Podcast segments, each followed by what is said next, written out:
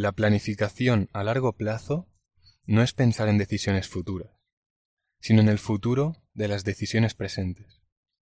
El aprendizaje más importante del 2020 ha sido el pensar en el largo plazo y no sucumbir a la gratificación instantánea de muchas cosas que nos rodean actualmente. ¿Cuántas veces me ha pasado que llego a casa, dispuesto a aprovechar la tarde para estudiar, pero en vez de ponerme, me entra hambre y meriendo? Pero mientras meriendo veo Instagram y luego miro el WhatsApp y luego, después de un rato, me siento mal conmigo mismo y empiezo a estudiar. Pero no tardo en cansarme, me distraigo y me veo otra vez con el Instagram abierto, y acabo el día casi sin haber estudiado. ¿Te ha pasado? Lo más probable es que sí. Por cómo ha evolucionado el ser humano, pensamos en corto plazo. El cerebro elige lo que genera más gratificación instantánea, es decir, dopamina. La dopamina, esencialmente, es un químico del cerebro que no solo responde a las recompensas, sino que nos estimula a buscarlas. Además, por cómo se ha desarrollado actualmente la sociedad, tenemos a empresas invirtiendo millones al año en buscar formas de generar más dopamina con sus productos. Por lo tanto, cada vez es más difícil no caer en chutes de dopamina. Pero, ¿por qué nos cuesta tanto evitar la gratificación instantánea? Porque el cerebro elige por comparación.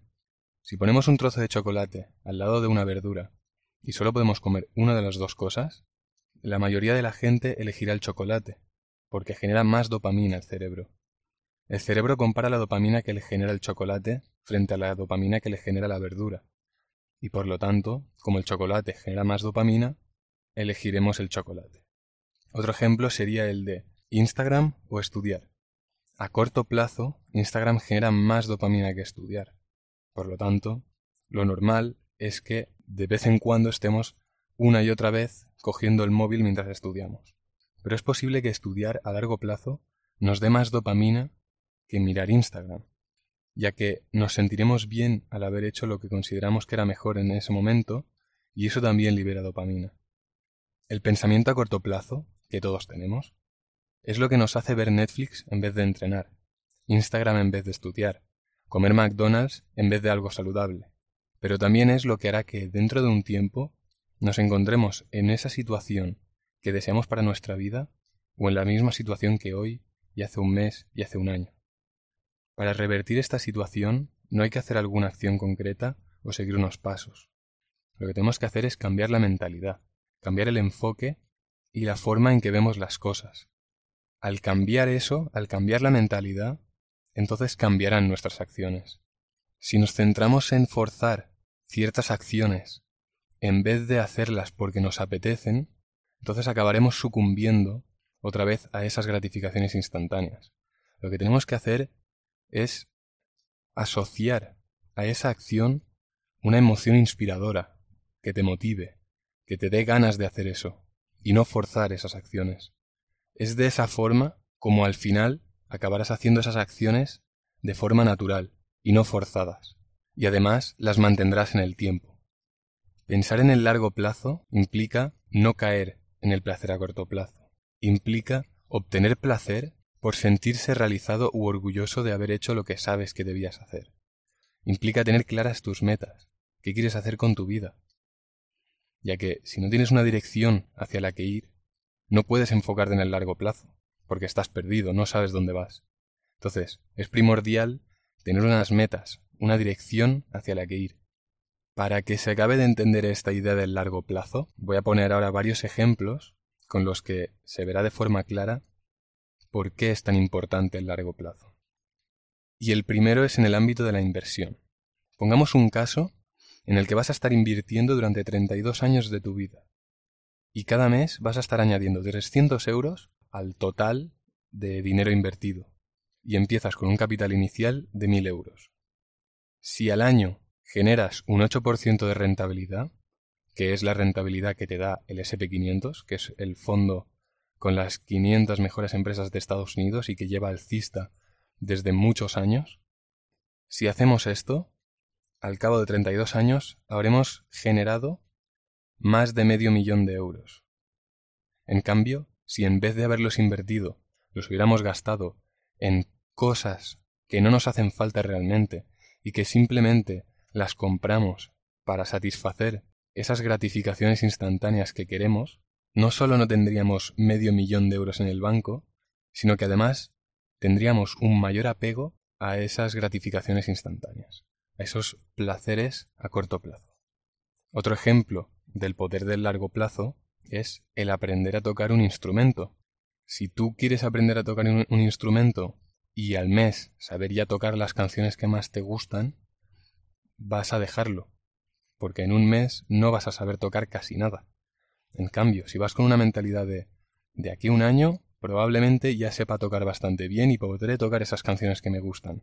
Por ahora es una fase de aprendizaje. Si lo tomas de esta forma, es imposible que no aprendas a tocar cualquier instrumento, el que tú quieras. Otro ejemplo sería el entrenar de forma regular. Si tú piensas en el corto plazo, en las gratificaciones de ahora quiero esto, ahora lo otro, no vas a entrenar nunca de forma consistente, ya que el cerebro va a comparar la dopamina que le genera estar viendo YouTube o Netflix o lo que sea frente al esfuerzo que implica entrenar. Y es por eso que tanta gente se apunta en enero a los gimnasios y en febrero hay la mitad de gente en el gimnasio. En definitiva, cualquier cosa que quieras hacer requerirá que pienses en el largo plazo y dejes las gratificaciones instantáneas. Vale, y todo esto está muy bien, pero ¿cómo cambiamos esa mentalidad cortoplacista a largoplacista?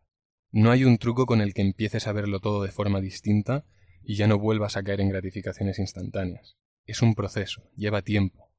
Simplemente, cada vez que pienses que estás haciendo algo por una recompensa a corto plazo, sé consciente de ello.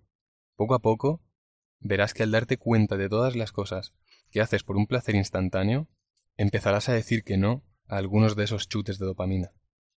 Cuando seas consciente de todos esos comportamientos, es cuestión de definir qué quieres y por qué en cada ámbito en el que seas cortoplacista. Al hacerte esas preguntas, estarás asociando una emoción, un placer a no sucumbir ante esa gratificación instantánea y un dolor a caer en ello. En ese momento, lo que te dará dopamina será el saber que no has caído ante esa gratificación instantánea y saber que has hecho lo que debías hacer. Por último, te voy a dar un bonus tip que quizá te funciona y es, si por ejemplo tú quieres empezar a comer de forma saludable, piensa en una persona que sepas que es muy saludable. Una persona que conozcas o no, no hace falta. Si por ejemplo, que a mí esto me pasa mucho, después de comer me apetece una galleta o un donut o lo que sea, algo que no es nada saludable, pregúntate, ¿qué haría esta persona si estuviera en mi situación? ¿Se comería el donut o lo dejaría y cogería una pieza de fruta? Entonces, haz eso. Y hasta aquí este podcast. Recuerda, la planificación a largo plazo no es pensar en decisiones futuras, sino en el futuro de las decisiones presentes.